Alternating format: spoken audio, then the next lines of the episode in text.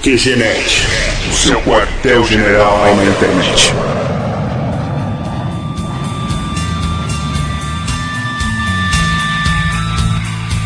Sem trabalho eu não sou nada, não tenho dignidade, não sinto meu valor, não tenho identidade, mas o que eu tenho é só um emprego e um salário miserável. Começando o QG Podcast número 32, com um tema essencial no seu dia a dia, depois de entrevistar o filho do pai. Aqui é o Marco e eu preciso de férias. Aqui é o Tom e trabalho é brincadeira de gente grande. Aqui é o Alan e se trabalho fosse bom ninguém te pagava, cara. Aqui é a Nani e eu, diferente de todo mundo, adoro trabalhar. Doente. Mas eu gosto mesmo. Mas quando chega só penso em descansar e voltar pra casa, pros teus braços.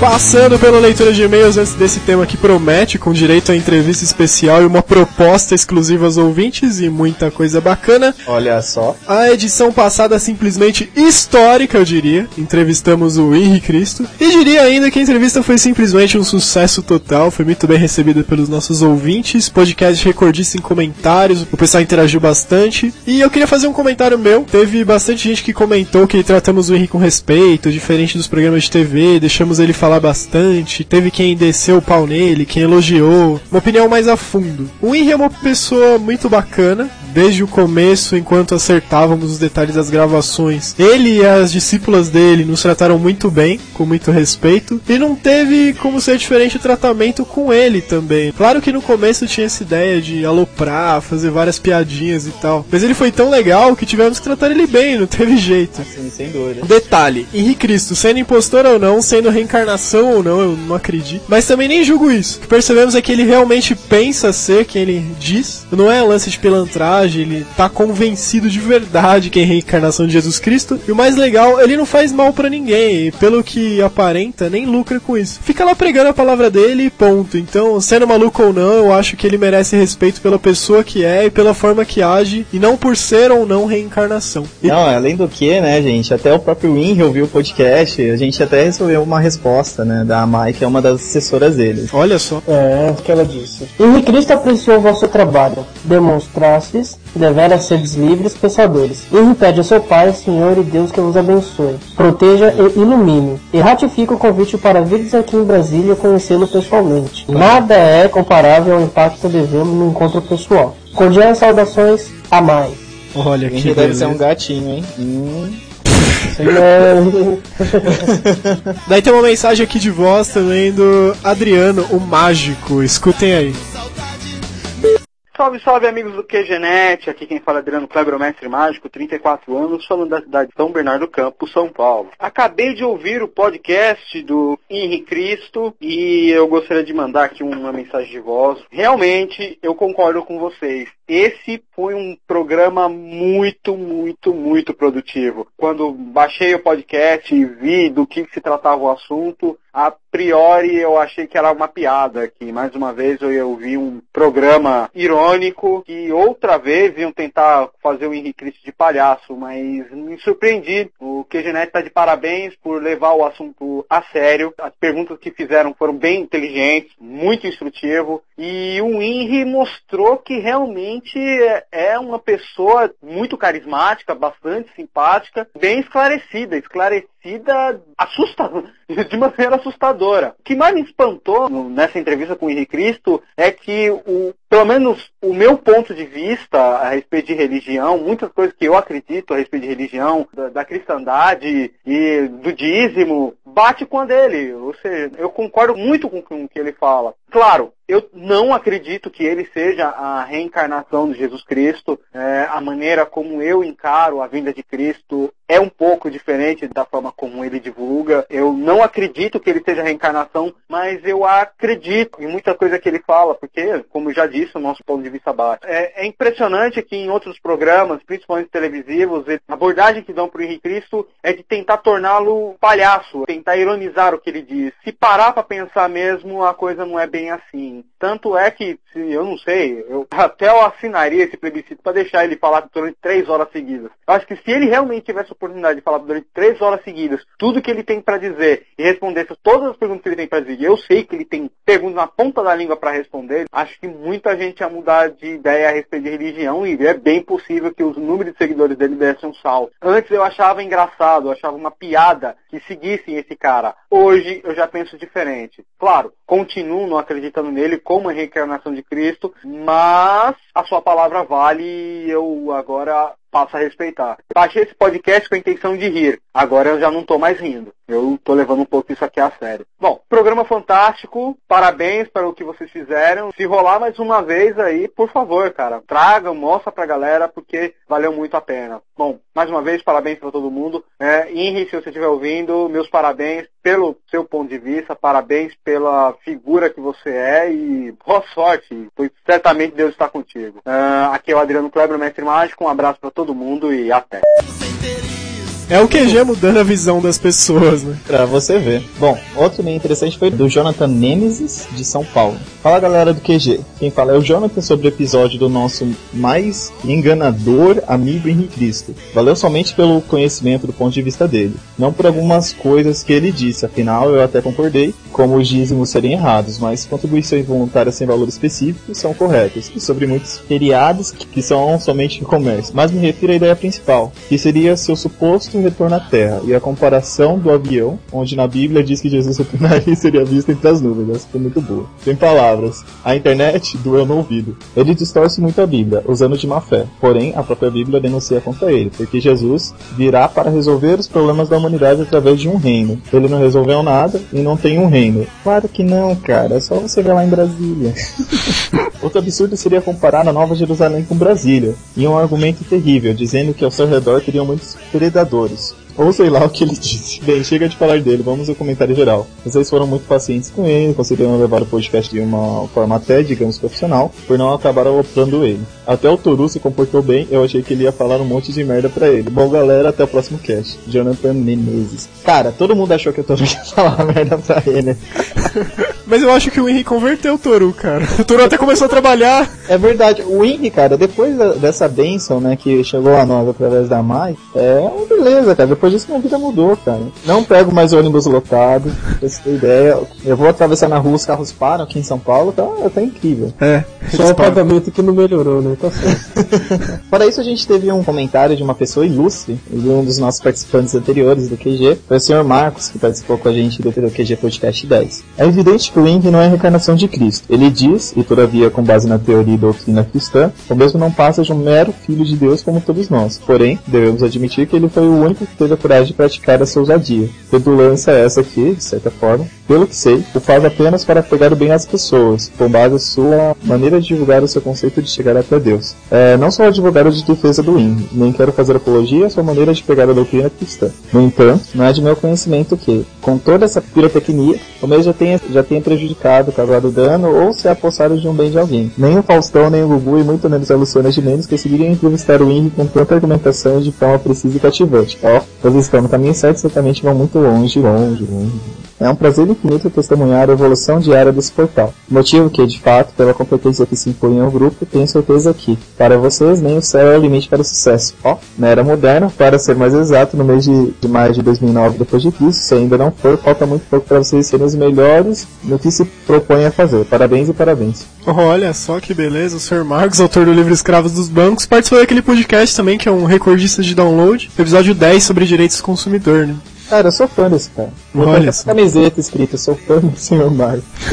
Então tá, compra uns 10 livros dele e tá bom, que ele vai adorar bastante. Exatamente. Verdade, não esqueça de comprar o livro do Sr. Mario. E esse podcast também do INRI, ele foi recordista de comentários, foi um dos que teve maior retorno de todos mesmo. E a gente queria agradecer os comentários do pessoal que passou lá no QGNet e deixou a sua opinião sobre o programa. São essas pessoas que agradecemos e mandamos um grande abraço. Bernardo, Henrique, Álvaro, Van, Refux, Samuel, Henrique Brusque, Pastor Cleibon, Renato Cavaleira, O ciumento. Renato É. Dantin, Alotone, O jovem nerd. Neto Teixeira, Lucas, Fábio Sicone, Zuil, Mate PG, Felipe, Malcolm Cook, Thiago Joker, Ian Ricardo, Jabur, Do agora baú pirata. Chicken Nipples, Heriberto Stolano, Firefox, Senhor Marcos, Diego, Alex Freire, O zaroio do Tibia BR. Saro, Frank Caston, Fritus, Rami, Victor, Bruno, Zilceano, Harushi, Humberto da JP, Marta, Lobo, Nani, muito obrigado a todos que enviaram e-mails, comentaram ou enviaram mensagem de voz. Comentem esse episódio em qgenet.com.br, enviem suas mensagens de texto para contato arroba qgenet.com.br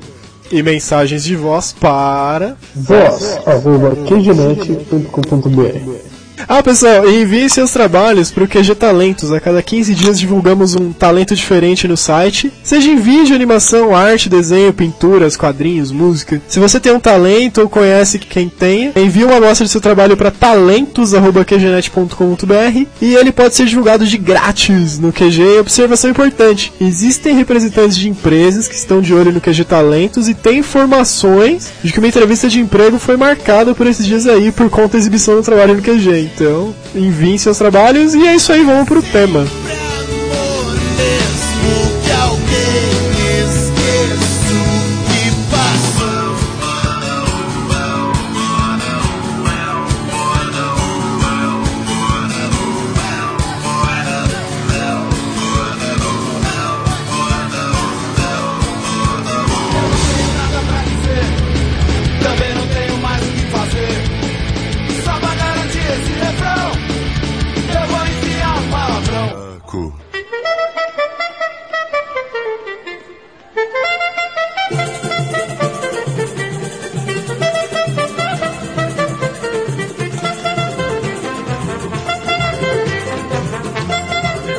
Começando mais um Pergunte ao Léo. E eu dominei aqui. Falei que eu que vou fazer pergunta porque os caras estavam me zoando. E agora eu vou fazer a pergunta e eu vou perguntar o que eu quiser. Então, a Isabela Cabral tá perguntando pra mim assim: Léo, como você faz pra ter sorriso tão bonito?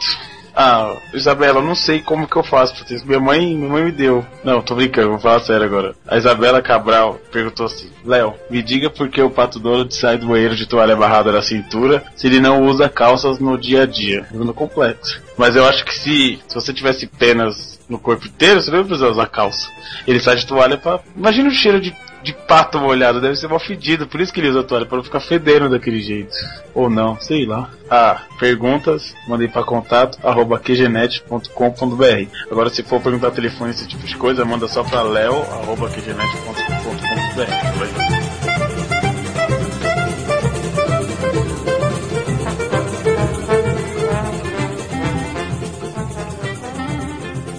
Eu que vos falo sou Henri Cristo. Estou falando por QG Podcast.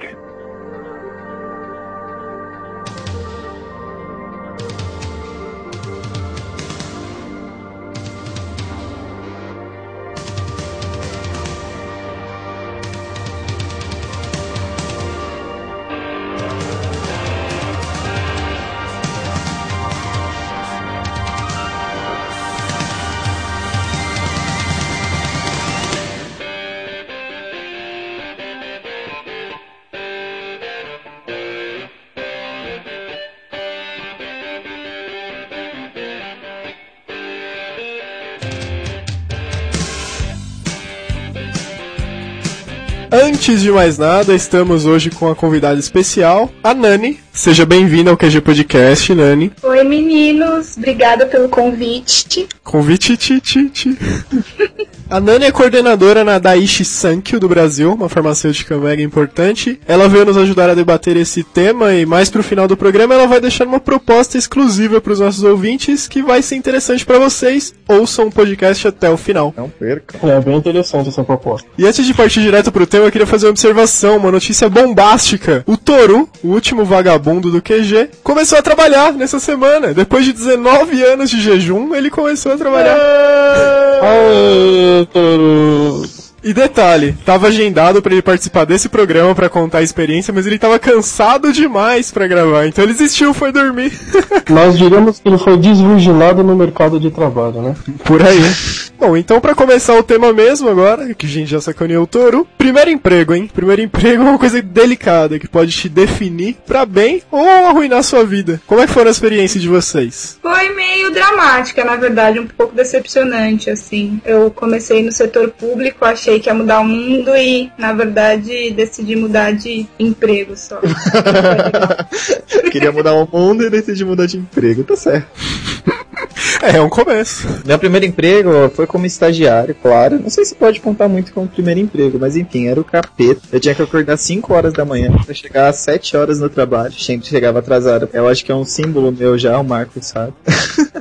e a minha chefe ficava puta comigo todo dia. Houve várias histórias engraçadas no primeiro emprego, né, cara? Que você não consegue levar as coisas direito, tem a questão de ter chefe e tudo mais. Eu dormi em cima do teclado. Enfim, foi isso, era horrível. Depois disso, pelo menos eu escapei já da coisa de estágio. Bom, meu, meu primeiro trampo até que não foi tão ruim assim, né? Porque eu já comecei a fazer processamento de dados no, no meu colegial e eu trabalhava já no centro de, de São Paulo, ali na Avenida Consolação, consertando o computador, indo na casa de cliente, ali pelo centro mesmo. Hum, Pra mim foi divertido, porque eu já tava. não, já tava, Tava lá consertando computador ali no centro. Não, sério, é, eu, eu sempre gostei dessa área, então pra mim tava sendo uma maravilha. Não era registrado, né, mas. Bom, eu comecei a trabalhar meio que como aprendiz com meu pai ainda na minha infância, antes dos 12 anos mesmo, mas ajudando, assim, não era exploração. Isso foi parte da minha educação, né? Meu primeiro emprego carteira assinada foi com 16 anos, era instrutor de informática. E até esse negócio que eu falei de começando na infância, né? Existe uma coisa que infelizmente é muito comum no Brasil, que é a questão do trabalho infantil, que a legislação brasileira proíbe qualquer tipo de trabalho para menores de 14 anos. Tá, é engraçado É, que que eles proíbem que você ocupe o menor de 14 anos e depois eles ficam enchendo a cabecinha de merda, fica sem conteúdo e dá algumas merdas que dá hoje em dia, né? Não, é que tá. O jovem, a partir dos 14 anos, ele pode trabalhar na condição de aprendiz, assim, numa atividade relacionada aos estudos, qualificação profissional, pra aprender e pegar uma profissão. Só que o que acontece é se você vê aquelas crianças em canavial no Nordeste, fazendo umas profissões absurdas em lixão. Isso, isso. Ah, mas ele já é, expo- é, já é exploração, né? Não é profissão. Eu, eu Trabalho uma... análogo ao escravo. é. Não, mas é engraçado que eu tava vendo esse. Engraçado o que, caramba? Caramba, presta atenção. Então, eu tava vendo uma matéria aí, um jornal aí, falando sobre aprendiz e tudo mais, né? Jovem Aprendiz, que é aquele programa do governo. E mostrou, né, o pessoal fazendo a atividade lá dos caras. Basicamente é tirar xerox, cara. Acho que trabalhar no canavial aqui em São Paulo é tirar xerox. Ai, Alana, viagem. Mas é verdade, cara. O Jovem Aprendiz, tipo, pelo que eles dão a entender, é isso. Lá na Date Sank a gente tem um programa bem legal, que é com uma ONG que recebe os nossos investimentos de responsabilidade social. E eles têm um contrato de temporário e as áreas demandam algumas pessoas, então eles passam por um treinamento bem legal, recebem é, todos os benefícios que um funcionário normal teria. Eles têm um período de aprendizagem e depois a empresa ajuda a recolocação. E a gente tem várias histórias legais, algumas pessoas até acabaram ficando na empresa, mas é um projeto que deu bastante certo. E o princípio foi essa lei estadual do jovem aprendiz. Então acho que a gente sempre tem que pensar bem antes de criticar, porque tem várias iniciativas legais que eu conheço. Não, assim, É. existem várias iniciativas que merecem destacadas. Só que, assim, o que eu mencionei nesse caso é a exploração mesmo, né? No Nordeste, crianças que trabalham pra sustentar a família em muitos casos. Isso é um absurdo. O governo não deveria permitir isso, deveria dar uma assistência. É, mas tem que ficar de olho, né? Porque senão daqui a pouco com aquela vaguinha de emprego do jovem eterno aprendiz, né? Ou que vai manter o cara naquele cargo ali pro resto da vida, entendeu? É, então, uma coisa que tem que ser pensada, na verdade, é que pelo, tipo, se o governo tem esse programa e pelo que a Dai falou, na, na justiça funciona e tudo mais, não significa que todas as empresas vão funcionar, né? E a grande maioria dos programas do governo, a grande dificuldade é a falta de acompanhamento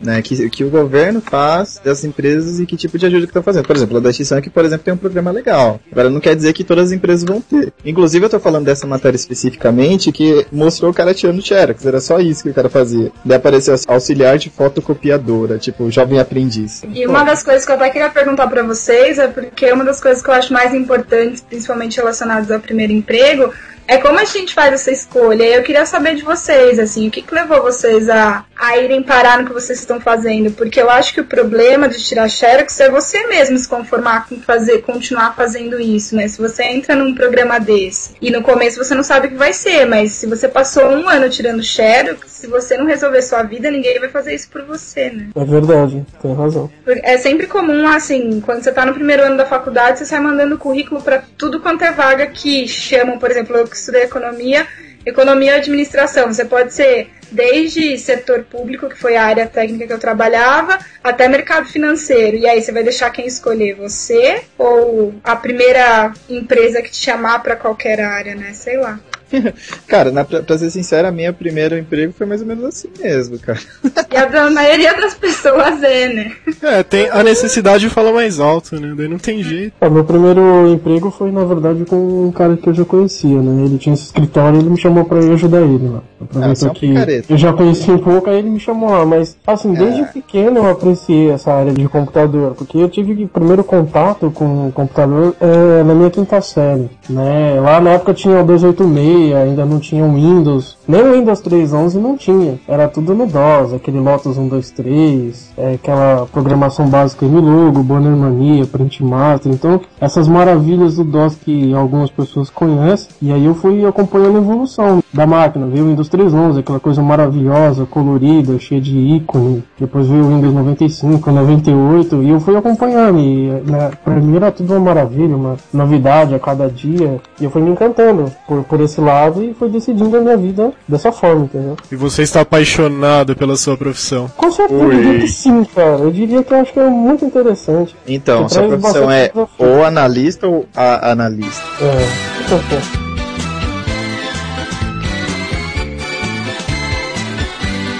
O Tom, ele tende a concordar, né? Ele é o mais concordativo. Ah, né, é, isso é verdade. O Alan comentou que a primeira experiência dele foi com estágio, né? Estágio também é uma forma que muitas pessoas têm de entrar no mercado do trabalho, é uma tendência forte, né? De início. E estágio nada mais é que um treinamento, né, um desenvolvimento da profissão, deve ser acertado entre a escola e a empresa. Não tem garantia de emprego formal, mas agora com a legislação sofreu algumas alterações. Se não me engano, o estagiário tem direito a um mês de férias, né, depois de um ano. Direito, a carga horária foi limitada a 36 horas por semana, se não me engano, ou 30 horas. Tem uma bolsa que é opcional, a empresa não é necessária pagar, mas isso tem que ser acertado no contrato. É uma chance boa, né, para você desenvolver profissionalmente. E muitas empresas usam isso de trampolim, né? Contratam o estagiário, treinam ele, efetivam ele e a pessoa segue carreira dentro daquela empresa. Muitas empresas grandes são assim. É, o meu caso. Começou como estagiária, então, quando, Nani? então, quando eu tinha 20 anos, eu entrei na Betsenco como estagiária de responsabilidade social, fui começar uma área lá. Fiquei um ano e um mês como estagiária e depois eles me efetivaram e também é uma coisa que eles fazem com bastante frequência lá. Ah, eu lembro com... foi muito legal. E agora tem estagiários também que trabalham comigo e falo que essa nova lei ferrou a vida de muita gente, eu acho. Porque eu lembro na minha época, se eu tivesse que reduzir minha carga horária, consequentemente o salário também foi reduzido, eu ia ter que virar vendedora de loja porque não ia rolar, sabe? Então eu fiquei meio preocupada, assim, como a lei às vezes pretende proteger as pessoas, mas eu não sei se todo mundo tem condição de se adequar, porque os salários caíram bastante em função disso, e também porque às vezes as necessidades da empresa demandam oito horas de trabalho, então é complicado você se adequar, e é uma opinião minha, mas eu acho que os próprios estagiários acabaram perdendo um pouco, pelo menos o poder de escolha, se eles queriam ou não diminuir a carga horária e o salário. É, isso meio depende muito do ponto de vista, da oportunidade. Mas o fato é que cobrança em cima de um estágio hoje em dia é muito fraca, né? O governo pega muito leve. E ainda tem muito estagiário que trabalha pra servir café, pra tirar xerox, pra fazer esse tipo de coisa e não aprende e não desenvolve a carreira dele. Isso é o absurdo da história. É, então, por, por exemplo, no meu caso, né? Quando eu fiz o estágio, é engraçado, mas não teve acompanhamento nenhum. Realmente o que eu tava fazendo era relacionado à minha atividade, era o que eu tava aprendendo, né? No caso, eu ainda tava fazendo curso técnico no Senai, de redes de computação, né? As únicas vezes que eu tive contato com algum órgão, na verdade, foi o CIE que me encaminhou, que ele me chamou pra fazer a inscrição, que tive que levar o contrato. Depois, quando terminou o contrato, basicamente foi as duas vezes, mas relatório de acompanhamento, esse tipo de coisa, não tudo nada. Que beleza. Hoje pode ter mudado, né? Eu fiz estágio em 2004, né? Talvez as coisas tenham melhorado. É, passamos dessa fase, né? Então, muita gente escolhe um curso na faculdade e nem sabe o que ela faz. Isso é engraçado. O meu curso, por exemplo, aí também, do Alan, desse otário aí, engenharia da computação, eu lembro que no primeiro semestre tinha gente na sala falando que tava fazendo o curso porque gostava de usar o computador. Esses caras se deram mal, porque pra quem não sabe, engenharia é cálculo do começo ao fim, raciocínio lógico, muito hardware, tal, física pra caramba, metodologia. E a maioria desses caras desistiram ou no primeiro semestre, ou durante o semestre, depois da primeira prova. Ô Alan, você lembra no primeiro semestre um cara que levantou da sala e foi embora no meio de uma prova, tipo, olhou pra prova e foi embora? eu lembro, essa foi muito boa. História clássica da menina que perguntou quando que vocês iam ter aula de Word. Tem isso também. Ah, é verdade, verdade. Quando ia ter o semestre de pacote off. Nossa, meu, eu falo assim, quando você fizer uma inscrição na, sei lá, não vou fazer jabá de nenhum lugar. É. Faz essas escolinhas de esquina aí. Eu acho que nós não somos nada preparados no ensino médio pra fazer uma boa escolha, assim. Eu lembro que eu prestei vestibular numa faculdade para economia e outra para relações internacionais e outra para publicidade. Não tinha a menor noção com 17 anos do que eu ia fazer mesmo. Ainda bem que o destino foi gentil com você, né? Não, e o, o ensino médio hoje em dia prepara a gente pra fazer o Enem só, ponto. Se preparar Cara, eu- ainda tá bom, né? Eu acho isso. que nem isso tá preparando hoje em dia, cara. Eu acho que é muito away, tá ligado? Uh, vamos lá, vamos dar aula, você aprende o que quiser, vai. Cara, jogava muito truco nessa época. Cara, aprendi a jogar truco na faculdade, uma das coisas. Olha o nível de profissional. Pois é. Tá vendo o que você aprende na faculdade? Vocês estão entendendo agora? Viu? Essa é a nossa sociedade. Não é culpa nossa. Por isso que o Brasil tá onde está, né? Se houvesse um campeonato de truco, nós seríamos bacharel, né? Mudando um pouco de assunto. Eu já vi gente que faz jornalismo se matriculando achando que vai entrar na faculdade e sair apresentando jornal na TV, manja. Esses caras, mesmo os apresentadores, eles ficam o dia inteiro redigindo texto numa redação, pesquisando, coletando informação. Apresentar um jornal aparecer 10% do trabalho deles. E o pessoal, quando descobre isso na faculdade, desencana, né? Cara, acho que é só vestir a gravação. economia, que a resposta número um de todo aluno de primeiro ano de economia é por que você faz o curso? Ah, porque eu quero ficar rico. Né? É a única Ó, que resposta beleza. que todo mundo tem pra dar. Eles ensinam a plantar dinheiro e nascer assim, fácil? Pois é. é. Todo mundo diz, ou se vai ser presidente do Banco Central e vai ter todo o dinheiro do Banco Central, de qualquer banco privado por aí. Olha só, e a pergunta que não quer calar: você ficou rica? Se eu fiquei rica, nossa, já tenho meu dinheiro todo depositado em várias ilhas fiscais pelo mundo. Em Dubai, gente, eu sou fina e emergente. Tá certo. Fina e emergente, tá certo. Modesta também, né? Claro.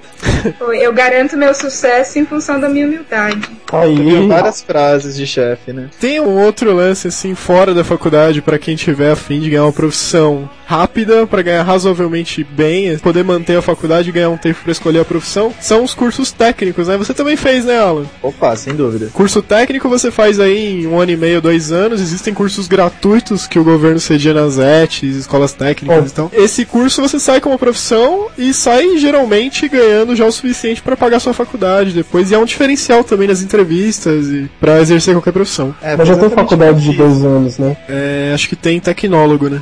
Ah, cara, mas é eu não troco pelo meu curso técnico, não. Fiz Senai, né? Um curso excepcional, muito bom mesmo. É assim, quando eu fui prestar, fiz mais ou menos igual a Daiane. Prestei desenho industrial na Federal do Paraná, prestei informática na USP, e eu acho que foi nos dois e mais o Senai, né? É, acabou que eu não passei nenhum dos dois, passei no Senai. E eu percebi que, estudando, né, ao, ao decorrer do curso, que realmente não tinha nada a ver. O que eu imaginava que era, o que eu imaginava que poderia ser, né? Informática e tudo mais de uma maneira mais genérica. O que expandiu melhor a minha visão, né? Inclusive, devo quase tudo que eu sou hoje ao Senai, né? Inclusive as minhas escolhas, a profissão e tudo mais. Emocionante. Emocionante.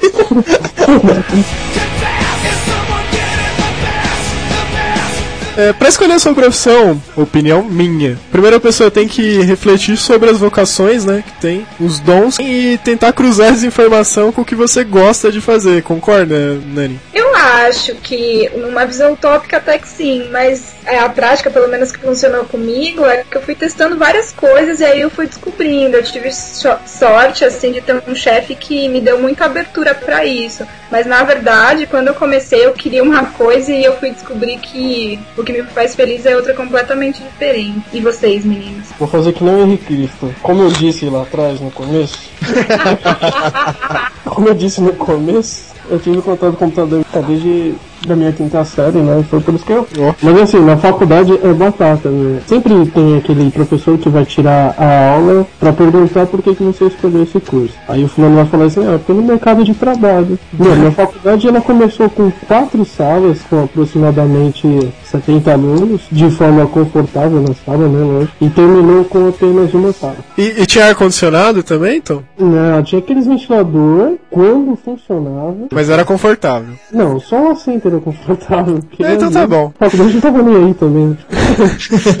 Daí, nesse negócio de escolher profissão também, um detalhe importante é que tentar escolher uma profissão que não esteja cheia já, né, de gente no mercado. Eu acho que isso aconteceu já com direito há uns anos atrás. E agora tende a informática, né, porque tem bastante espaço no mercado pra informática hoje. Só que também tem muita gente que optou por essa área e daqui dois, três anos que o pessoal começar a se formar mesmo, a gente vai ter zilhões de profissionais de informática e poucas vagas nessa área. Bem Você complicado. desse jeito, pelo menos, pra área de informática. Informática eu acho que ainda tem muito que expandir, assim, mas talvez não três anos. Mas no futuro próximo vai ter muita gente nessa área, cara, muita Mas gente. assim, a gente que acompanha, Marcos, você pode ver, cara, nós profissionais mesmo, que temos alta capacidade, a gente às vezes. Ó, ó, Eu tô falando por caramba, mim, velho.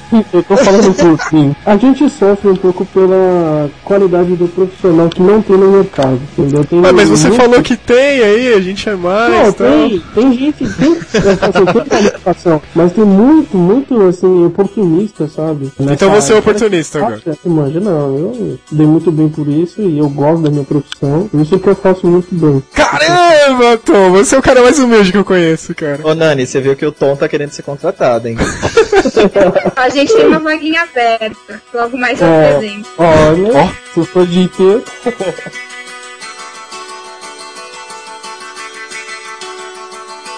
Então, uma coisa que eu tenho observado também é que hoje as profissões elas não estão muito, não sei se as profissões, mas as vagas elas dependem de profissionais que têm conhecimento em diversas áreas. Então, por exemplo, eu sou economista, mas eu tive que estudar muito de publicidade, psicologia, TI bastante pela infraestrutura de sites. Se você for pensar gestão do conhecimento, inovação em gestão hoje, são áreas que não têm uma formação específica. Você tem que escolher uma e estudar várias coisas fora, assim. E eu penso que pro futuro isso vai com certeza ser muito mais convergente. Então essa coisa de áreas saturadas, eu, eu acho que depende muito de como você vai se desenvolvendo além do curso que você escolheu. é verdade. E ó, minha opinião de novo. Eu acho que pra entrar no mercado, assim, não sei, uma pessoa que tenha condições ideais, você pode escolher qualquer faculdade que você goste que, e vai garantir alguma grana. Mas pra se dar bem mesmo, eu acho que é necessário mesclar conhecimentos de áreas diferentes, fazer vários cursos assim mais rápido, especialização, o idioma é importante pra caramba, pesquisar, estudar coisas que gosto, quem aqui no nosso caso estudar podcast, administração de sites e tal. É que na verdade, se você pensar o que, que tem um blog, um Twitter, sei lá, coisas que hoje a gente usa como diversão, o que, que isso pode te ajudar no trabalho? Mas se você pensar, por exemplo, todo mundo que trabalha comigo hoje precisa estar muito ligado nessas mídias, ter um blog, se a pessoa tem uma comunidade fora do trabalho, isso acaba trazendo um profissional mais qualificado, porque a pessoa sabe escrever melhor, porque a pessoa não tem problema com internet, normalmente trabalha com diversas estruturas, manja de programação, e eu acho que um funcionário assim é o que a maioria das empresas estão pedindo, ainda que elas não saibam para que, que esse conhecimento vai servir no momento da contratação. Tem dois campos de atuação que, em geral, todo mundo se interessa, mas é um privilégio para poucos. São os esportes, que no Brasil, a menos que você jogue futebol e tenha uma sorte absurda, não vale a pena. O patrocínio é muito baixo, as pessoas que incentivam esse tipo de área é muito pequena. E tem a vida artística, cantores, atores, etc, etc, etc. Personalidades Sempre, do podcast também. sempre tem aqueles caras que sonham em ter sua banda desde pequeno e querem tocar, tocam guitarra na rua com os amigos, enfim.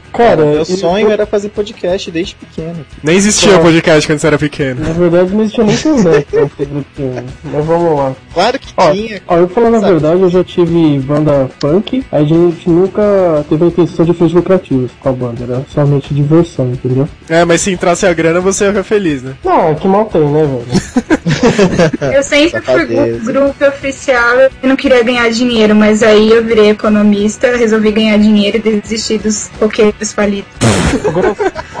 Tá vendo, criançada? O seu sonho de infância só dura até uns 16. Começa a trabalhar, já era. Agora eu vou te falar a verdade, assim, o que o Marco tava comentando, é essa parte de esporte aí. Eu pratiquei um, um esporte durante anos e não fui muito reconhecido, entendeu? Claro que eu era conhecido entre algumas academias e tanto que eu lutava de graça, eu fazia judô. Fui crescendo nesse meio aí, mas essa parte de patrocínio, essas coisas realmente te desanima muito. Eu acho que é muito pobre isso no Brasil. Pra falar dessa área artística, nós temos um convidado especial. E você faz as honras, Tom? Te fez um rock, Melissa! Pode que que é sobre amor.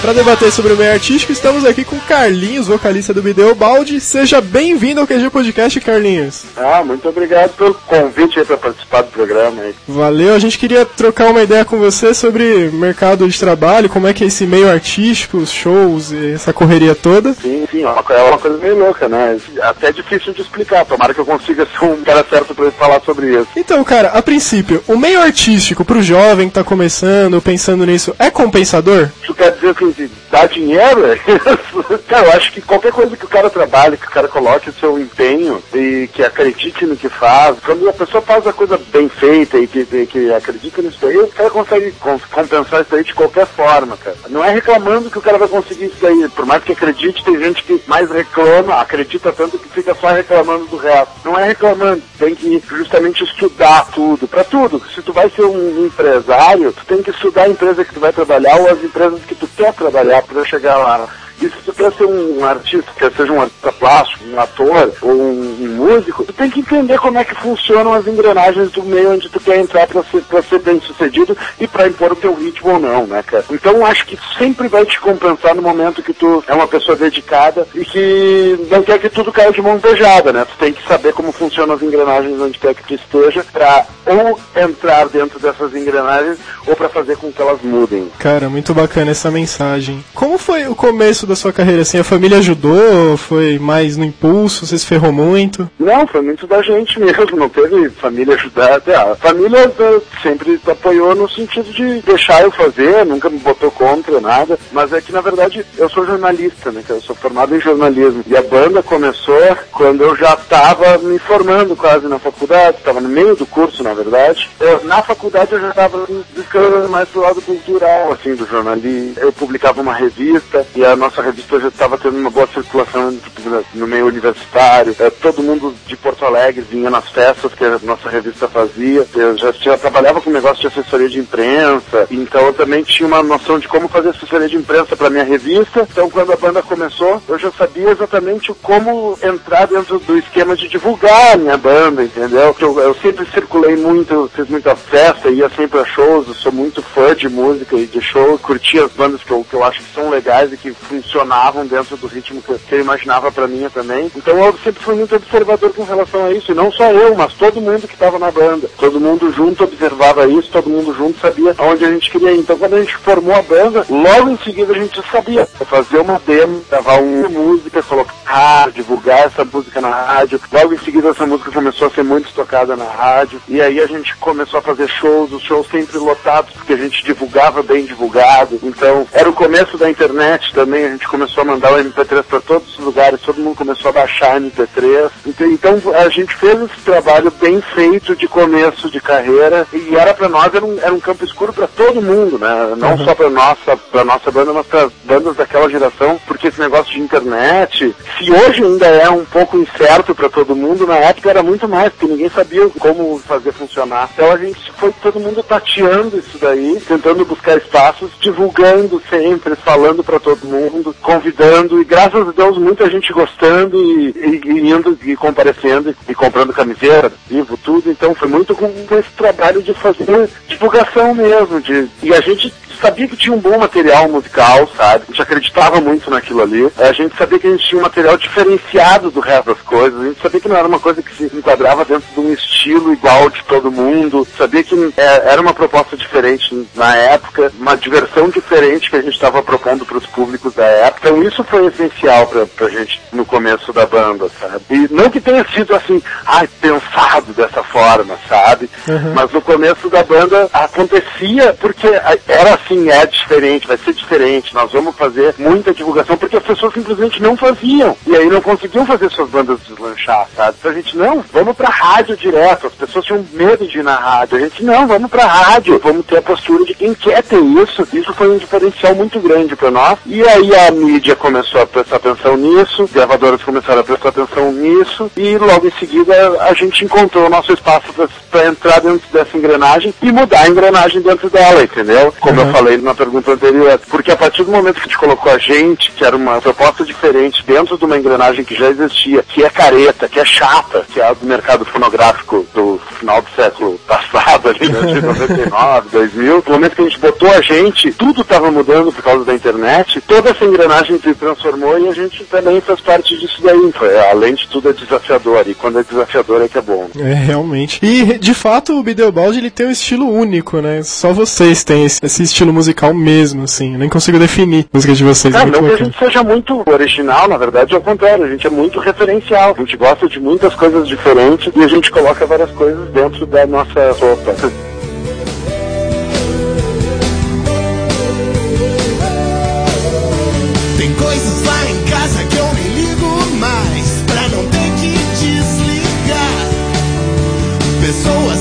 Vida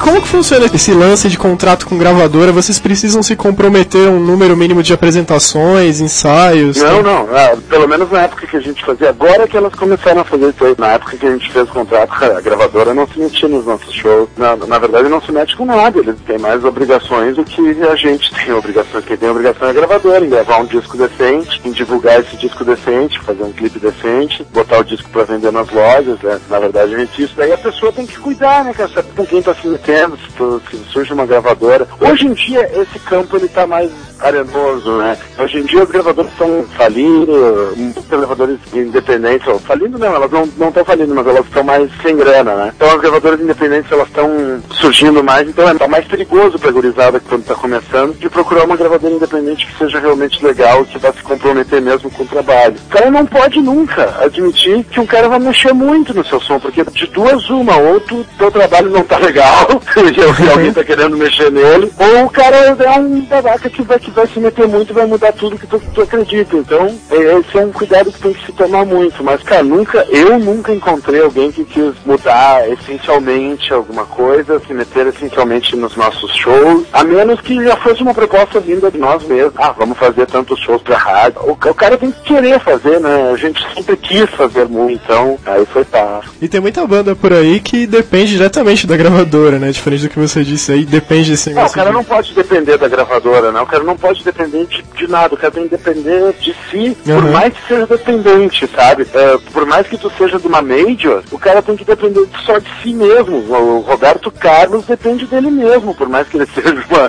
de uma, de uma major, sabe? O Roberto Carlos, claro, é o rei, é, o- é um exemplo ruim, né? Sei lá, a própria Ivete, ela vai fazer o que ela quer, ela vai fazer um show grande do jeito que ela quer. Tem que uma banda tem que se portar, porque porque a banda é o principal diretor artístico de seu próprio trabalho. Né? Você comentou que o pessoal do BD, em geral, vem da faculdade, vocês se reuniam. Os músicos do BD, o grupo todo, vocês são todos amigos, vocês saem juntos para se divertir e tal, ou é só uma relação mais profissional? A gente se conheceu assim, alguns eram da faculdade, outros eram amigos de alguém que era da banda, foi trazido, assim, e aí a gente se reuniu para fazer aquilo ali, entendeu? Uhum. E claro, a gente ficou muito amigo, a nossa relação é de amizade, porque a gente toca música para dançar, para se divertir, então não pode se ter a hipocrisia de não estar se divertindo com aquilo. A gente realmente se diverte quando tá no palco, a gente realmente se diverte no camarim atrás e faz festa depois e, e a gente se encontra de vez em quando e faz festa. Mas claro, quando tu tá, trabalha, a gente, inevitavelmente é o nosso trabalho isso, né? Então quando tu trabalha, uh, quando tu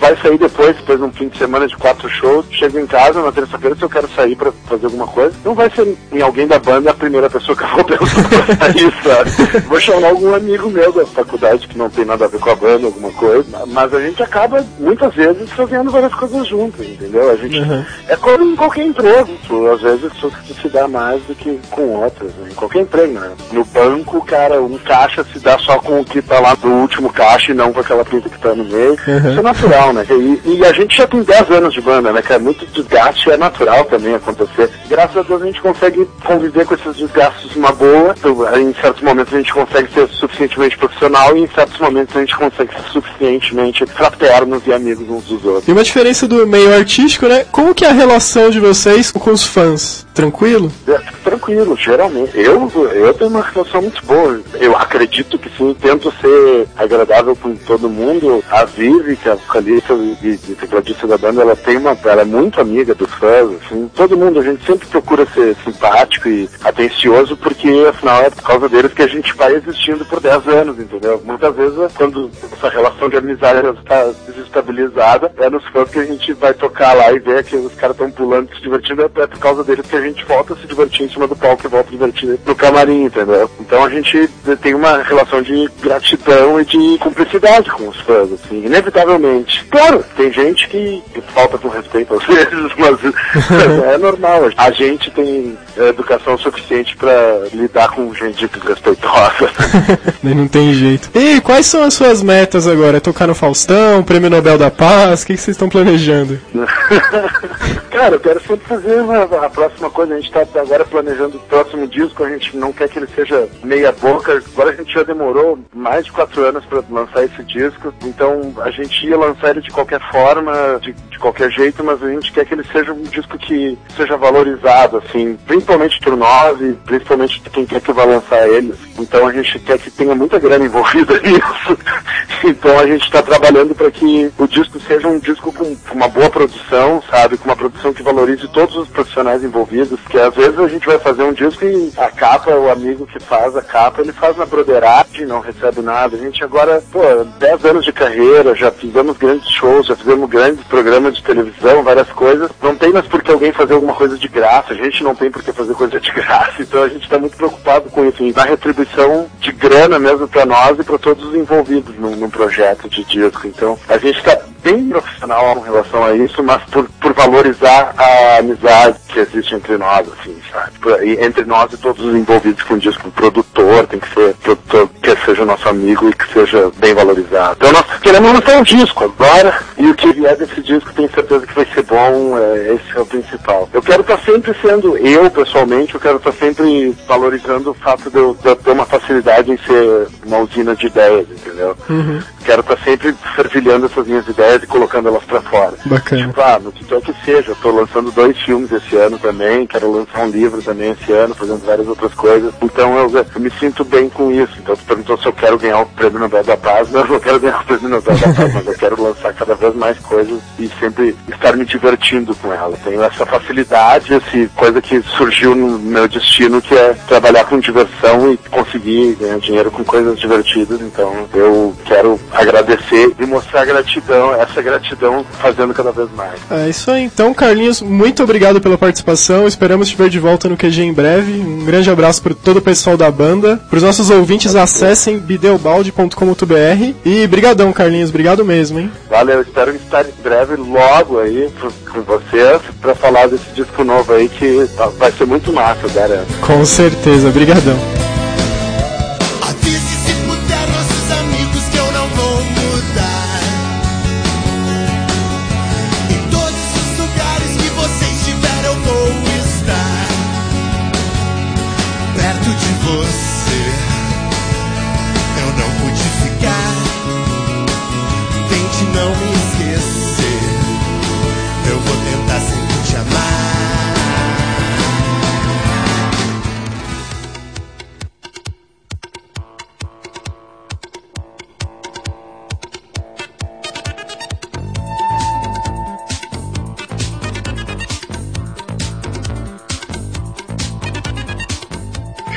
Dia, existe um lance que os espertões inventaram que chama curso de marketing pessoal. Olha só, só, só. Nesses cursos, ao invés de se ensinar como a pessoa deve se comportar e agir, não só na entrevista, né, mas no dia a dia e na empresa, eles simplesmente ensinam as respostas para perguntas que vão fazer na entrevista. Como se portar para passar ali na seleção. Só isso. Gente, uma a faculdade, uma faculdade que eu não posso mencionar o nome no ar, colocou na sua grade curricular um curso de como passar em entrevista. Olha que beleza! Olha só, mano. Não posso pronunciar que é a melhor faculdade de administração segundo todos os rankings do Brasil. Olha que beleza! já.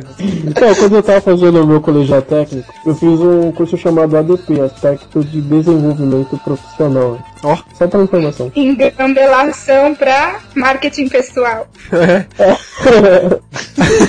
A entrevista que deveria ser o momento pra empresa conhecer o funcionário e vice-versa, vira uma prova pra ver quem é mais clichê, tá ligado? Claro, sem generalizar, né? Mas isso são alguns casos, pra não falar a maioria dos casos das entrevistas. Gente, e o pior é que são estimulados por essas revistas de desenvolvimento pessoal. Eu desacredito quando eu leio Você S.A. Quais são os 40 terninhos infalíveis pra você conseguir um emprego? Pelo amor de Deus. A Nani é uma pessoa que faz seleção, ela trabalha numa empresa grande, tem um cargo alto, e olha o que ela tá falando, ela reconhece que isso é um absurdo, então não vão nessa, hein? Ó, ó. E outra coisa, gente, quando você for se descrever no currículo, por favor, não escreva sou proativo, empreendedor, uma pessoa ímpar, me contrate, pelo amor de Deus, porque no currículo não é isso que eu quero ver. O principal defeito, eu sou perfeccionista, esse é o meu maior defeito. Defeito, né? Eu sou uma pessoa que tomo tanta responsabilidade que eu fico ansiosa, perco sono. Eu já não contrataria nessa, o cara não dorme direito, tá vendo? Aí. Aí você Pois ah, é. que vai dormir no, no Vai chegar cara. atrasado. Aí tem aquela pergunta genial. Se você pudesse ser um animal, qual animal seria e por quê? Ó, Ai, eu Quem seria um começa? Quem cachorro, porque eu sou uma pessoa muito fiel. É, essa que eles Não, recomendam. Mas a campeã não, tem a campeã, a melhor do que o cachorro, que é a águia, óbvio. Ah, águia é demais. olha. Cara, eu fui uma vez numa entrevista, tinha dinâmica em grupo, né? Daí um cara virou assim, todo sério, falou: Ah, se eu pudesse, eu seria uma águia, que tem uma visão além do alcance, é forte. Ia ser o Thundercats, velho. Seu Lion. Uma vez na vida, a águia sobe na montanha, quebra o próprio bico, e daí tem o ato da renovação, que o bico fica mais forte, renasce. Quando o cara falou isso, tipo, a minazinha do RH que tava fazendo a entrevista até escorreu uma lágrima, assim, sabe? Ficou emocionada. a resposta que ela queria. Daí, assim, chega o chefe dela, né, da menininha do RH, e fala assim: Olha, se alguém falar águia, você contrata, tá bom? Não, e daí sabe o que aconteceu? Eu fiquei sabendo nessa entrevista. O cara passou dessa fase do RH e ficou na entrevista com o chefe técnico, mas o cara não aprovou ele. como acontecer também, gente. É uma coisa que eu me pergunto muito se faz sentido pra uma área muito técnica você passar por um monte de bobeiraiada de dinâmica e tudo, pra depois você ser super fraco tecnicamente, já perdeu três, quatro vezes indo na empresa quando você nem, nem tá preparado pra o que a É vaga isso tá aí. pedindo. Tá vendo? Ah, Quem sabe faz ao vivo. É isso aí, ó. Tá vendo? Cara, quer ver uma pergunta bem louca que poderiam fazer em entrevista, mas ninguém faz? Assim, imagina que você é um transmorfo, um mutante. É. Você vê uma- um ônibus escolar caindo de uma ponte que está ruindo, e daí você precisa se transformar em um animal para ir salvar esse ônibus. Que animal você se transformaria e como salvaria as crianças? Ô, Marco, só você pra pensar num negócio desse, Marco. Fazer Numa águia. Numa A dúvida é sempre a águia, gente. Se perguntarem sobre animal, é uma águia. Ela A deve águia aguentar ônibus. 20 milhões de vezes o próprio peso, você consegue inventar uma historinha, a vaga é sua. Vai, É, é, que a águia. então vira formiga atômica, qualquer coisa já era. O Super Mouse também podia ser. Godzilla, melhor ainda, cara. Você vai e come todo mundo do ônibus, tá ligado? Não, não vou falar nenhum super-herói. Kung Fu Panda podia ser, gente.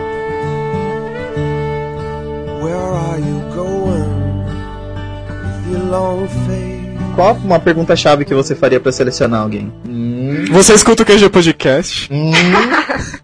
Já pede pra inserir isso lá.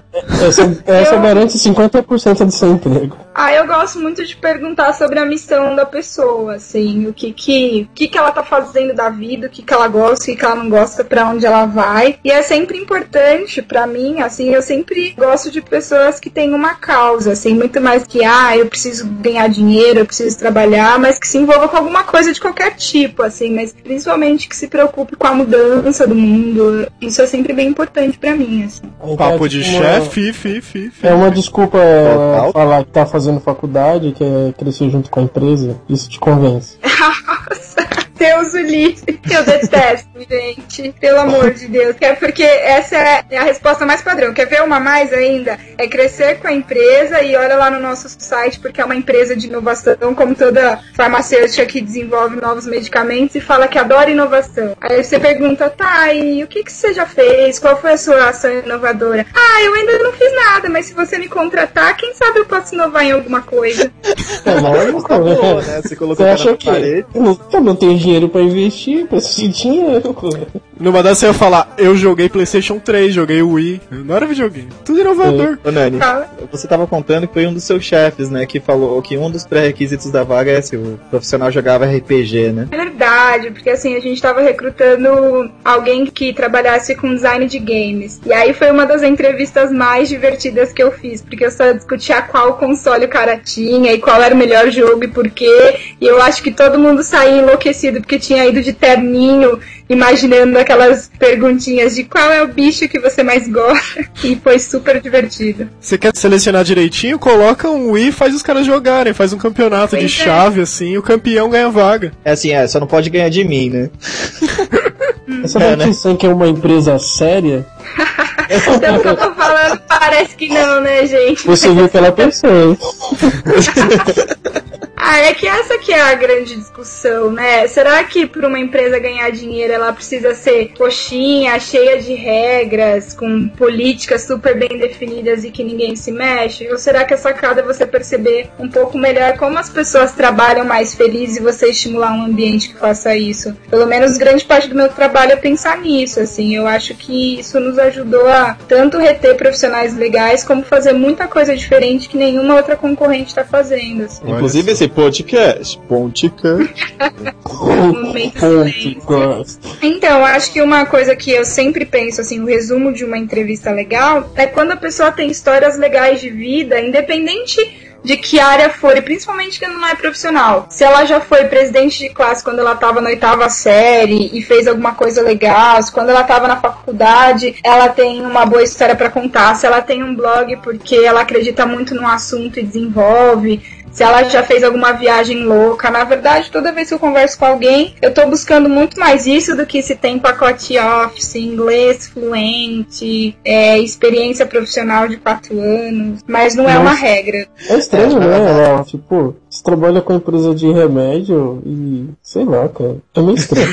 Aí, viu? É tudo muito estranho, né, cara? Essas coisas, tipo, a gente ainda é quadrado, cara. A gente mexe que com remédio. Você tem blog? Você tem blog? É porque, é porque, sei lá, quem sabe, né? Um dia a gente vai fazer propaganda de remédio aí no seu blog, tudo bem? Então, É, então, Mas mas é que não um tem a ver né? com, com a utilização, se a gente vai ou não. Mas uma pessoa que teve uma iniciativa assim, com certeza tem uma motivação a mais, que é isso que a gente procura, porque hoje, assim, uma empresa grande tem condição de te formar em tudo que você precisa tecnicamente para desenvolver as suas atividades, assim, pode ser Excel que falta. Eu não tô procurando alguém que saiba Excel, porque Excel eu posso pagar em um mês a pessoa tá fazendo direitinho. Agora, se alguém que não tem iniciativa, que não escreve bem, fica assistindo novela toda noite, não é uma pessoa que vai trazer coisa muito diferente pra gente, sabe? entendi. então você a pode gente- modelar o profissional que vocês querem. Você quer Exatamente. a personalidade da pessoa, na verdade. Isso, a intenção, assim, uma intenção e um poder de transformar coisas, assim, e hoje tá tudo muito na nossa mão, né? Por exemplo, vocês criaram um podcast sozinhos, imagina o que mais vocês podem criar se alguém investir em vocês. Olha só, hein? Oh, bonitinho isso, né, gente? É, contrata. Me contrata, me contrata. Eu de vez em quando posto no QG, pra você ver lá. Eu vou avaliar seus textos, se não tiver erro de português, quem sabe? Não contrata, não contrata. Esquece. Aí, viu? Ó, requisito técnico já.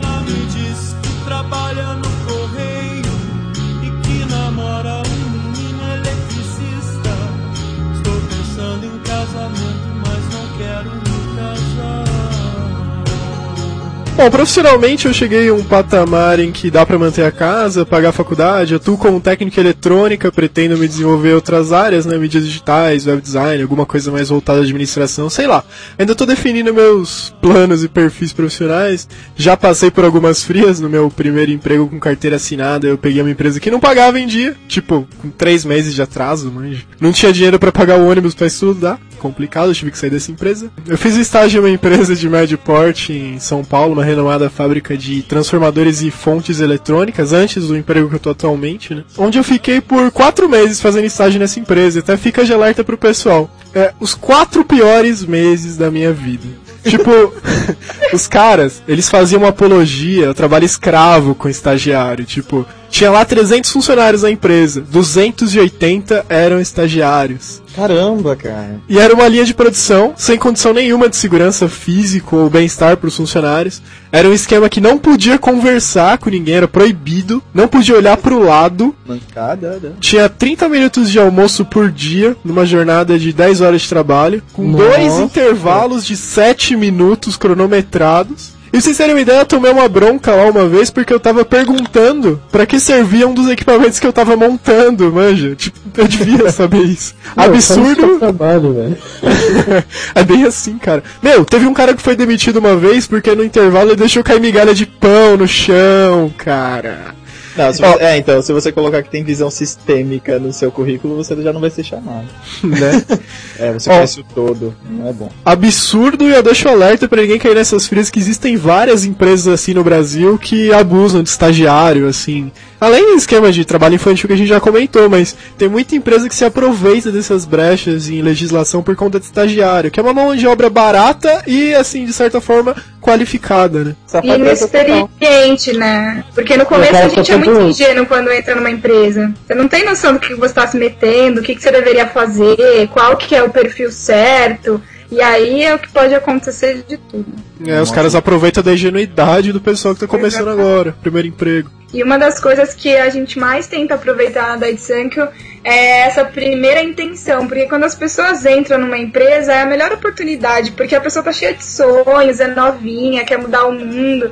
Se você trabalhar bem uma pessoa dessa, com certeza você vai ter alguém bem engajado, mas nem todas as empresas ainda sacaram essa e continuam tentando fazer as pessoas se enquadrarem numa coisa que eu não sei, não faz sentido pra ninguém, pelo menos pra mim não faz, Eu, tipo isso que o Marco tava contando de não poder fazer isso, não poder saber porquê, não faz o menor sentido pra ninguém. Exatamente. Ô Marco, mas enfim, agora você está ganhando seus milhões, né? Ah, sim. Iate, mulheres, dinheiro. Ah, aham. Dinheiro.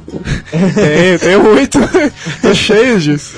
Tanto que eu tô gravando aqui das Ilhas Caimã. Olha só. Ah, então, gente, é... Bom, no meu caso, né? Hoje em dia, eu já passei por muita coisa, já entrei muita frio. Mas enfim, agora eu tô um pouquinho mais estabilizado, né? Agora eu tô trabalhando numa, na área de desenvolvimento. É, analista funcional, como cargo, e na verdade acumulando as funções de Quality Assurance e Quality Control, né? Que, enfim, é quase impossível essas duas coisas ao mesmo tempo. É, mas basicamente é isso que eu faço hoje em dia. Antes disso, né, cara, o meu primeiro, como eu falei já, o estágio foi horrível. Eu trabalhava seis horas, eu saía uma hora para estar uma e meia no Senai do Berrini para chegar na, em Santa Amaro, pra quem não conhece, são bairros de São Paulo. Não são, são relativamente perto, mas quem vai de ônibus é, é complicado.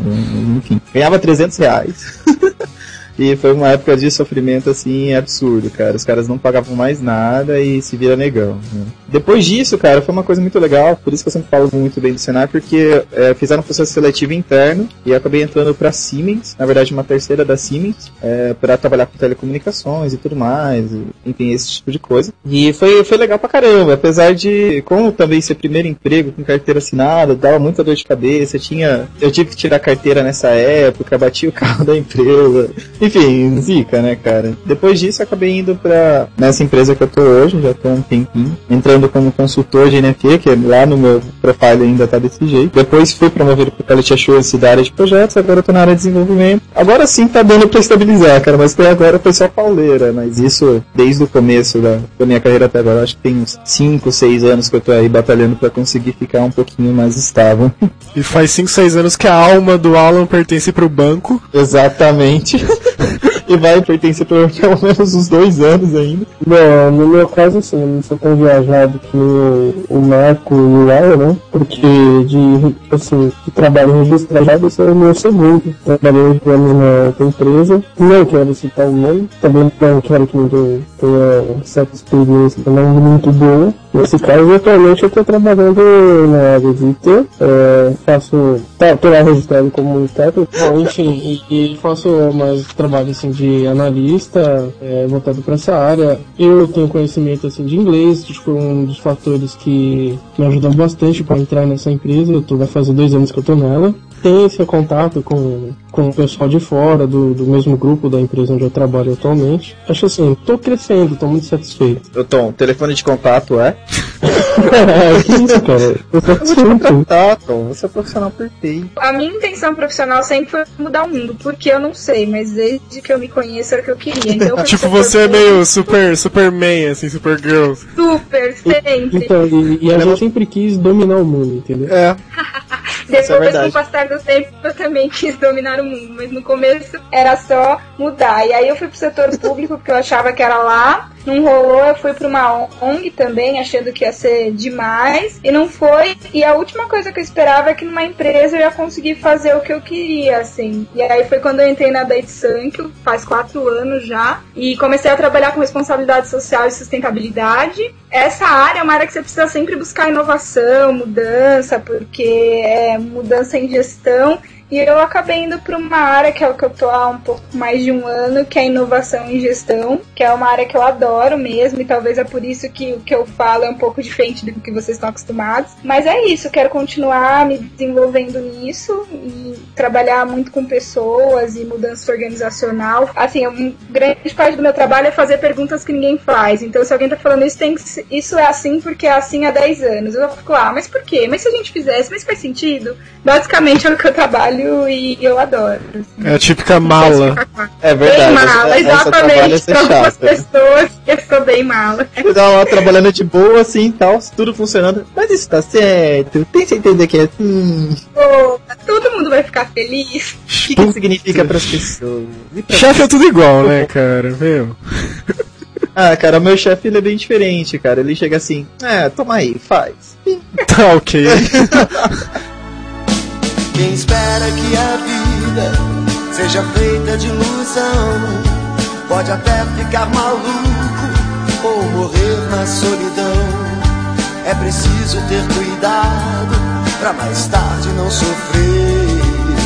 É preciso saber que, o futuro nos reserva no mercado profissional para quem tá escolhendo a profissão agora? Pesquisando na internet, eu achei algumas profissões, algumas coisas bem diferentes que tendem a realmente ter algum retorno para um futuro, talvez não tão já, mas aqui uns 5, 10 anos. Primeiro, talvez já dê algum emprego para agora, com salários bons até manutenção de aeronaves. Você consegue achar esse curso na, em São Paulo e em alguns outros lugares. Farmacêutico é uma profissão que sempre paga bem. É uma profissão que poucas pessoas procuram e tem mercado para isso. Tem mais de 150 indústrias farmacêuticas no Brasil e normalmente muitas são multinacionais, mas tem a dos genéricos também que são bem importantes aqui e pagam muito bem mesmo. E toda farmácia, né, até a de esquina, por lei é obrigada a ter um farmacêutico, né, responsável. Mas aí não ganha bem. Como assim? Aí se ferrou, Marco. Então, tem outro curso interessante que eu não sabia que existia, são as ciências atuariais que é o cálculo dos grandes investimentos, assim, para trabalhar em bolsa de valores e corretoras, etc. É uma coisa para você não trabalhar, né? Dá dinheiro, mano. Você tá ali com a mão no dinheiro, gerenciando o dinheiro das outras pessoas. É, mas não é seu. É, então. Mas enfim, É, então, tá com o dinheiro na mão. Houve uma pesquisa da FGV, que eu tava ouvindo, acho que na, na CBN há um tempo atrás, falando sobre os, pesquisa com vários executivos no Brasil sobre os cargos que serão, tipo, cargos do futuro, né? E a grande maioria estavam relacionados à inovação e gestão ambiental, cara. Só que assim, cargos de inovação eu acho meio engraçado. A Nani, né, que trabalha nessa área, vai poder nos explicar que porra é essa de inovação. Porque o que que é trabalhar com inovação? engraçado, sempre a pergunta retórica. Mas existem hoje nas empresas a gente está trabalhando dois tipos de inovação. A inovação que é tradicionalmente de produto, essa de P&D que as empresas, Calma aí, que a calma maioria das P&D. empresas tem. Como que é? D&D? P&D de pesquisa e desenvolvimento. Ah. Então as farmacêuticas com novos, com novos medicamentos, a Apple com o iPod, com todos os produtos que tem. E agora uma área que está crescendo muito, que tem se falado bastante, que é essa que eu trabalho, que é inovação em gestão. Então é as maneiras de se reinventar negócios, de perceber oportunidades de mercado, mercados ainda não explorados, e como atuar neles primeiro do que todo mundo, do que seus concorrentes, porque ultimamente as empresas que mais ganharam dinheiro foram as que souberam aproveitar bem esses espaços. Então a inovação que estão falando bastante é mais esse caso que eu tô falando. Ó, que bacana. Deu pra E entender? você deu uma de chefe de novo, mas tudo bem.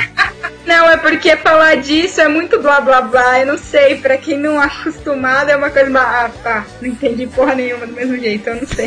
Outros dois cursos que eu também tinha separado pra falar é comunicação e computação gráfica. Tá meio relacionado a mídias digitais, até esse lance de podcast, outras mídias novas e internet. né? E um curso que o Alan vai gostar, engenharia de energia. É o desenvolvimento de novos sistemas de geração de energia, né? E esse curso é, é interessante informar que tem ele no Distrito Federal, na UNB, no Rio Grande do Norte, na UFERSA, na PUC de Minas, e no Rio Grande do Sul, em Unipampa e na UERGS, UERGS, UERGS, enfim. Eu não encontrei esse curso em São Paulo, nem nas capitais, no Rio de Janeiro, enfim, né? Mas é interessante ir atrás desse tipo de curso, é, não só pra você profissionalmente, mas pro planeta, né? Gente, eu conheci um alemão esses dias que ele é engenheiro de cerveja. Já pensou se esse curso vem pro Brasil? Engenheiro de cerveja, cara. Olha só, a gente ia ser os melhores. Foi isso que eu disse, tinha tudo a ver com a gente. E ele trabalhava justamente com isso, toda a composição das cervejas alemãs, é, as matérias-primas, era, era super divertido. Eu fiquei imaginando que as salas seriam lotadíssimas, super concorrido o vestibular se estivesse aqui. Como que ia ser a prova, né? Quem bebe mais e cai menos?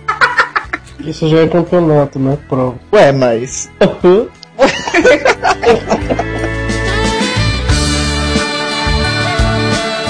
Agora chegando ao final do podcast, a Daiane vai fazer um anúncio para você ouvinte do QG que pode mudar a sua vida, conforme comentamos no começo do programa, e é com você, Nani. Bom, gente, se vocês gostaram do que eu falei de como a gente trabalha na Dait Sankyo, uma vaga que a gente está divulgando no Orkut, vocês podem entrar na comunidade. Essa vaga é minha. O link E a tá no post. Que a gente está procurando um estagiário para a área de gestão do conhecimento e inovação. Então, o que a gente está pedindo é Mas que é- a pessoa tenha conhecimentos em Web 2.0, HTML, que tenha todas as comunidades e redes sociais que estão por aí, que goste de inovação e precisa saber um pouco do que, que é. Se conhecer Python e saber programar em Python ajuda, mas isso não vai te eliminar do processo. E Claro. os detalhes você pode acompanhar na nossa comunidade do Orkut, mas vocês têm que acessar rapidinho porque a vaga já está quase fechando. Olha é só. isso. E ouvinte do QG tem uma vantagem absurda, é só falar que escuta o QG, ouvir todos os Inclusive pode colocar no assunto QGNet que a gente vai olhar com carinho o seu currículo. Olha só.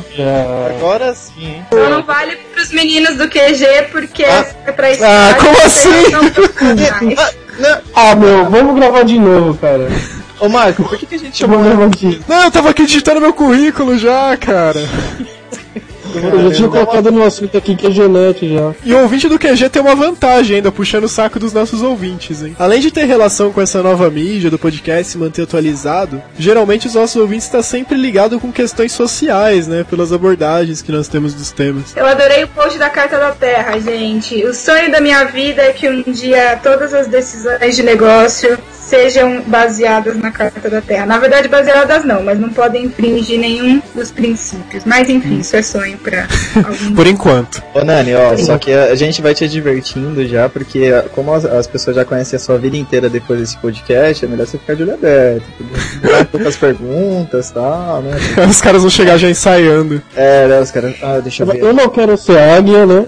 Gente, pra vocês terem ideia, Não vai ter nem entrevista, a pessoa vai ter que estar preparada para um processo seletivo bem diferente. Que Olha medo. só, hein? Pode adiantar alguma E- coisa? Com exclusividade. Não. Ah! Mas, ô Nani, como que é essa vaga? Assim, o que, que o cara vai fazer exatamente? Como é que vai ser o dia a dia desse, dessa pessoa? Então, na verdade, a gente tem uma área que está começando, que é a gestão do conhecimento, e a gente tem uma ferramenta básica que é o que a pessoa vai trabalhar principalmente, que a gente chama de Gimipedia. Na verdade, é uma Wikipedia, então a gente usou a plataforma da Wiki que, tá, que eles disponibilizam de graça. A gente customizou e, na verdade, agora precisa desse movimento de engajar os funcionários a postarem artigos, editarem o que está sendo produzido, enfim, criar realmente uma maneira colaborativa de construir o conhecimento na empresa. Então a gente decidiu trazer um estagiário para nos ajudar nisso. É de uma amiga minha, a Patrícia, essa vaga. Eu estou ajudando ela no processo e na divulgação. E aí, então, vai ter, vai ter que agitar bastante, então por isso que é legal. Pessoas que já têm uma vivência na internet, com certeza é só transportar isso para o dia a dia de trabalho, assim. Então, trazer ideias novas de como a gente traz mais gente para acessar o Dimipedia, de que treinamentos a gente precisa dar, porque numa organização é bem difícil para as pessoas que têm vivência em blog, não conseguem entender a realidade de alguém que tem medo de programar em HTML ainda que seja uma coisa bem simples. Então, uma dificuldade bem grande que a gente viu era que as pessoas ao acessarem uma- um artigo para editar e é igualzinho um artigo no Wikipedia, não conhecem os ícones, não sabem como fazer, tem medo de que se uma coisa errada não tem co- como corrigir. Então, na verdade, é alguém que diminua essa barreira entre as pessoas da organização. Acho que é basicamente isso, A inscrição é só pela comunidade do Orkut ou tem alguma forma de enviar o currículo? Sim, na verdade, é, a gente só vai participar do processo quem estiver inscrito na comunidade, porque a gente já colocou vários assuntos lá e a gente está gerando discussão. Mas o currículo tem que ser enviado para vagas, arroba daitsankyo, que é D-A-I-C-H-I-S-A-N-K-Y-O.com.br. Assunto gestão do conhecimento. Ou Faça o você QGNet. tá com QGNet. É, que a Genet também ajuda, gente. Então envia um currículo se você está interessado nessa vaga, se você é de São Paulo ou está afim de mudar para São Paulo. E entrem nessa comunidade do Orkut, o link tá aí no post no site. Participem, vale a pena, eu recomendo. E como eu fui cortado, até queria participar, mas acabei de ser excluído. Um Nossa, triste. Então eu também tô para abrir uma vaga, mas essa vai ser para área de sustentabilidade. Assim que a vaga tiver, que a gente acertar o perfil, eu mando para vocês divulgarem também. Olha, que só, beleza. Ó, e quando esse processo seletivo terminar, e se confirmarmos um ouvinte do QG no cargo, fica a Nani convidada para contar como foi o processo. Traremos aqui o contratado para dar um depoimento e aparecer em matéria no site e tudo mais. Ouvinte do QG de São Paulo e proximidades, eu não perderia essa oportunidade. Mas eu quero saber como vai ser esse processo, caramba. As pessoas vão ter que fazer algumas coisas místicas, como eu digo. Caramba! Eu acho que vai ser tipo Oh. torta na cara, tá ligado? Macumbeiro. Passa ou repassa. É, então vocês vão ficar curiosos, os nossos ouvintes, depois de passarem pelo processo seletivo e serem contratados, todos eles, eles vão vir aqui contar pra gente. Ó. Ela ficou boa essa.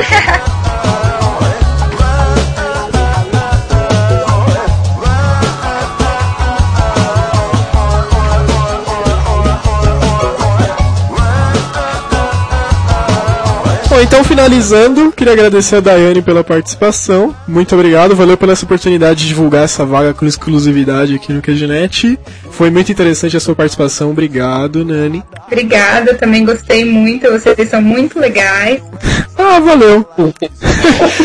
Daí, Que animação, né? Uh! Não, foi um ar assim de, de convencido, né? Ah, tudo bem, eu já sabia disso.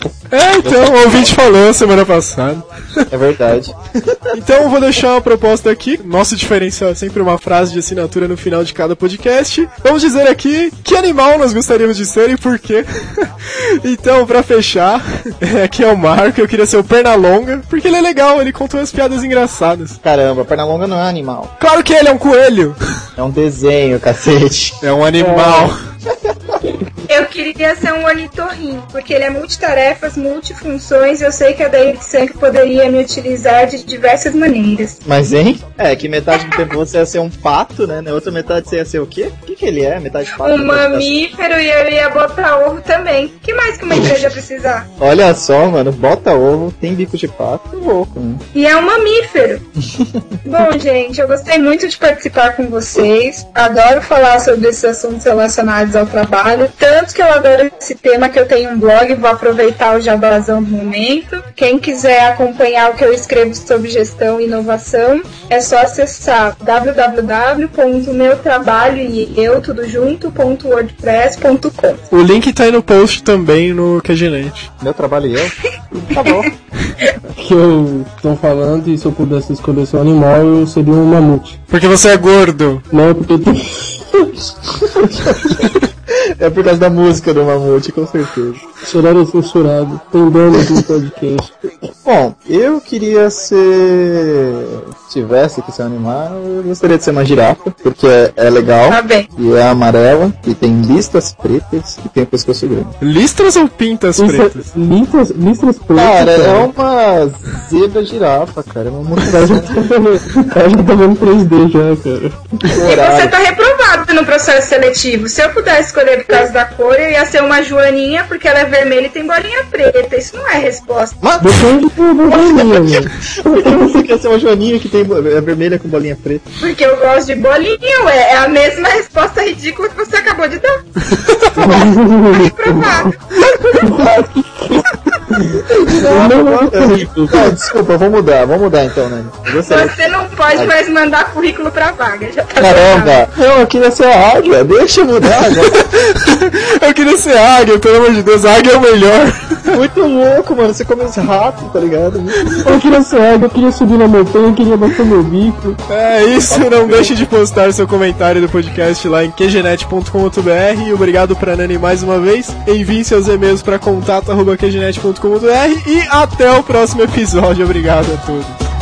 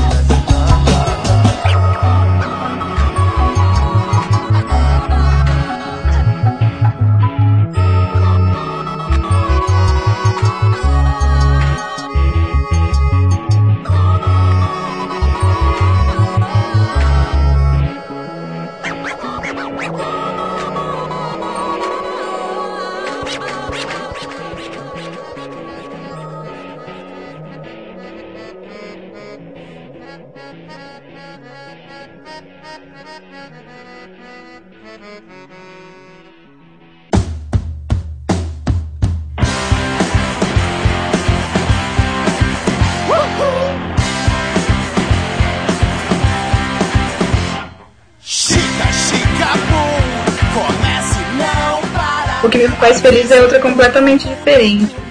E vocês, meninos? É... Vocês o quê? Não, como que foi pra vocês? Se é assim. Professora do vestido E vocês, meninos? Vou fazer que nem o Henrique Cristo. Como eu disse lá atrás, no começo, Eu já disse isso, meu filho. Você não Acabou Isso é importante, você concorda, Nani? Concordo e. Ai, gente, perdi o que eu ia falar, tava na ponta da língua, mas eu esqueci. É, gente, perdi, mas eu não Marcos, lembro. faz a pergunta de novo. Essa, essa partezinha vai tocar no final com os erros, sabe? Não, senhora. eu ia falar, mas eu esqueci. Então.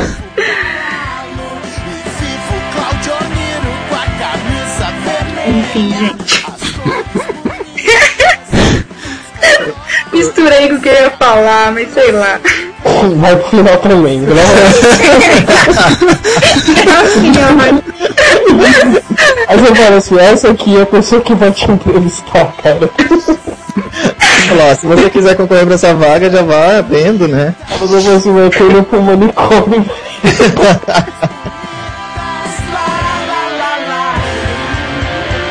O nome do Esse é o rock, delícia! Que delícia!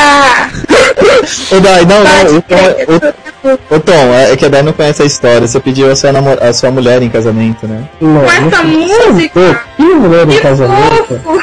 Não foi bem assim.